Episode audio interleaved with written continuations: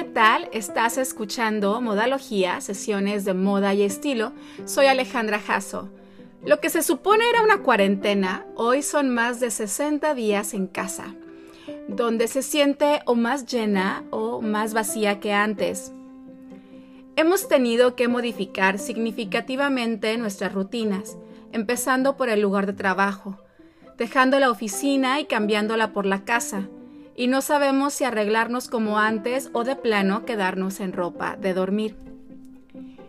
Pero para eso tenemos el loungewear, ropa funcional, cómoda y relajada que va más allá de tus pijamas. En este episodio te cuento de dónde viene esta sección de la moda, sus características y claro la historia de la ropa de casa te voy a contar sobre el loungewear, la vestimenta más popular de la cuarentena y que a partir de este suceso se ha hecho notar. Empezamos. En los viejos tiempos, la línea entre la vida hogareña y la vida pública era muy distinta. La mayoría de las personas, ni muertas, habrían salido de casa con algo que fuera diseñado exclusivamente para estar en el hogar a pesar de que en siglos anteriores la ropa de casa era modesta pero sumamente elegante y glamurosa, ideal para las noches y actividades de ocio que se llevaban a cabo antes de ir a dormir. No todas las mujeres llevaban un estilo de vida muy social y activo, pero aún así, la clase trabajadora tenía prendas exclusivas para llevar solo en casa. La historia de la ropa de casa o loungewear comenzó con la pijama, así que empecemos por ahí. La palabra pijama proviene del hindi pae hama o pai hama, que significa ropa para piernas, y su uso se remonta al Imperio Otomano.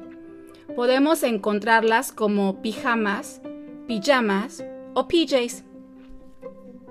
Las pijamas eran tradicionalmente pantalones holgados atados a la cintura con un cordón y fueron usados por ambos sexos en India, Irán, Pakistán y Bangladesh.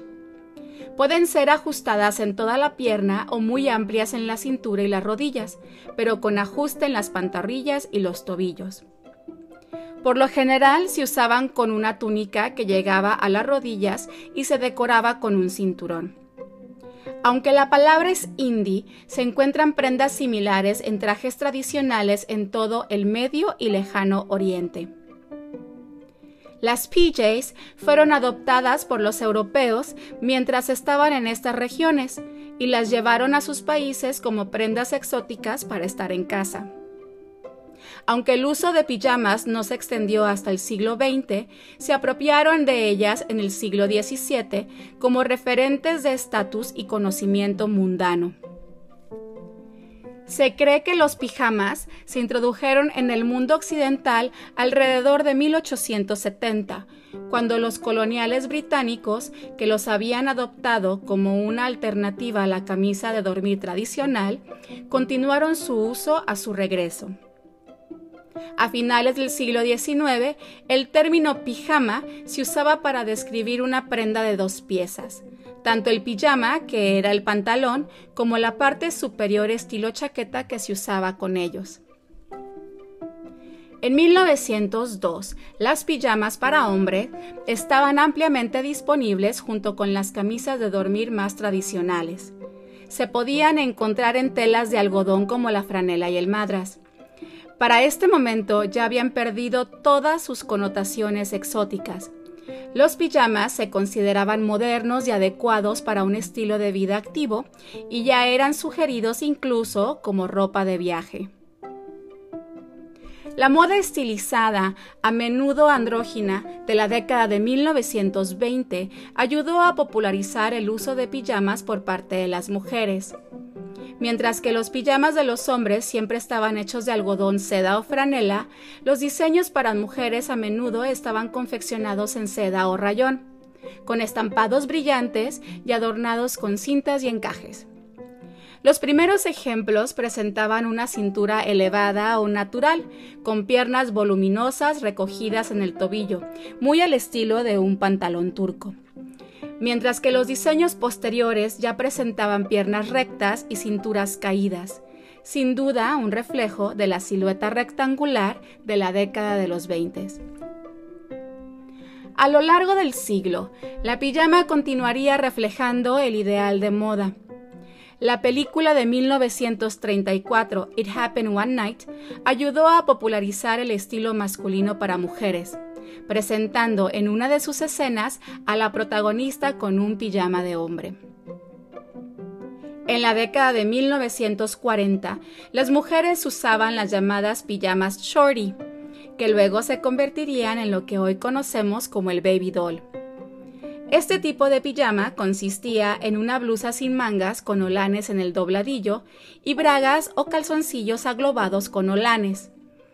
A mediados de la década de los 60, las pijamas Baby Doll eran la ropa de dormir de verano estándar para las millones de niñas y mujeres. Durante la década de 1970, las pijamas a menudo se inspiraron en la moda masculina, los pijamas de satín que habían sido populares desde los años 20 fueron redescubiertos durante este periodo, tanto por hombres como por mujeres. En esta década, los estilos étnicos basados en la vestimenta tradicional de Vietnam y China se usaron como anti-fashion o antimoda y como una declaración sobre las opiniones políticas del usuario. Esta tendencia hacia lo unisex y lo étnico pertenece y permanece hasta el día de hoy.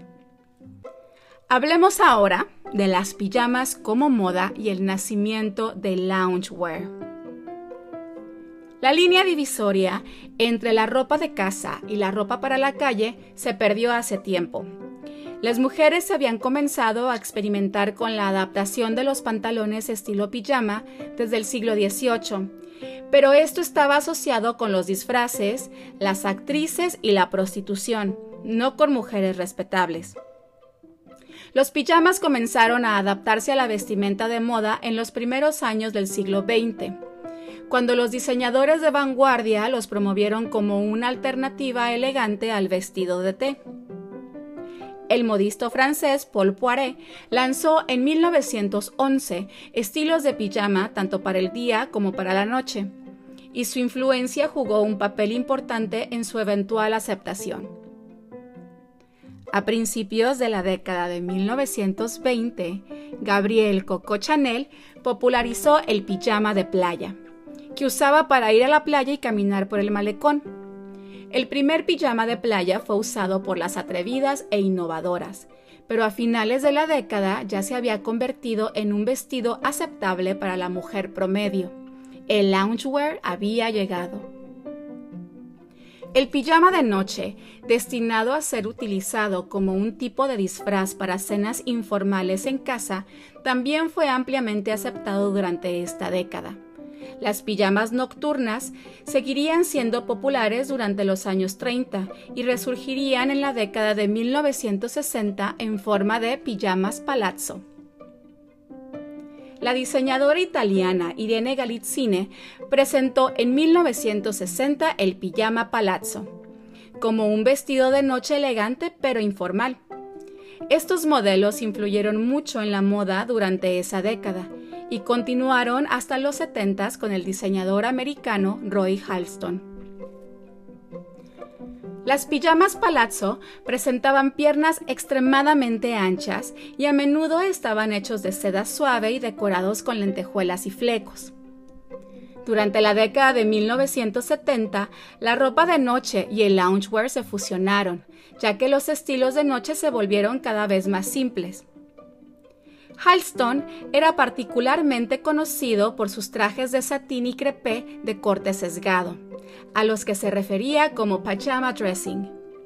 Debido a esto, las revistas populares de moda empezaron a sugerir a los lectores que compraran sus prendas para salir de noche en los departamentos de lencería.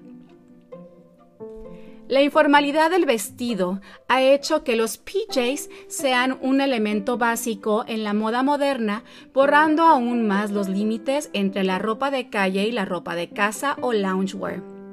donde entre sus piezas encontramos pantalones de algodón o lino livianos y holgados, camisetas, suéteres ligeros también de algodón, vestidos camiseros y lenceros. La comodidad de esta rama de la moda nos invita a crear estilos súper cómodos, pero para nada fachosos y descuidados. Con nuestra situación actual, en la que todos estamos en casa haciendo reuniones por Zoom y otras plataformas, con nuestras mejores prendas loungewear, la verdad es que nuestros looks de casa, sin duda, avergonzarían a los equivalentes de nuestro pasado. Así que pongámosle más empeño. Con esto terminamos este episodio. Espero te haya parecido interesante. Gracias por escuchar y por quedarte hasta el final. Soy Alejandra Jasso.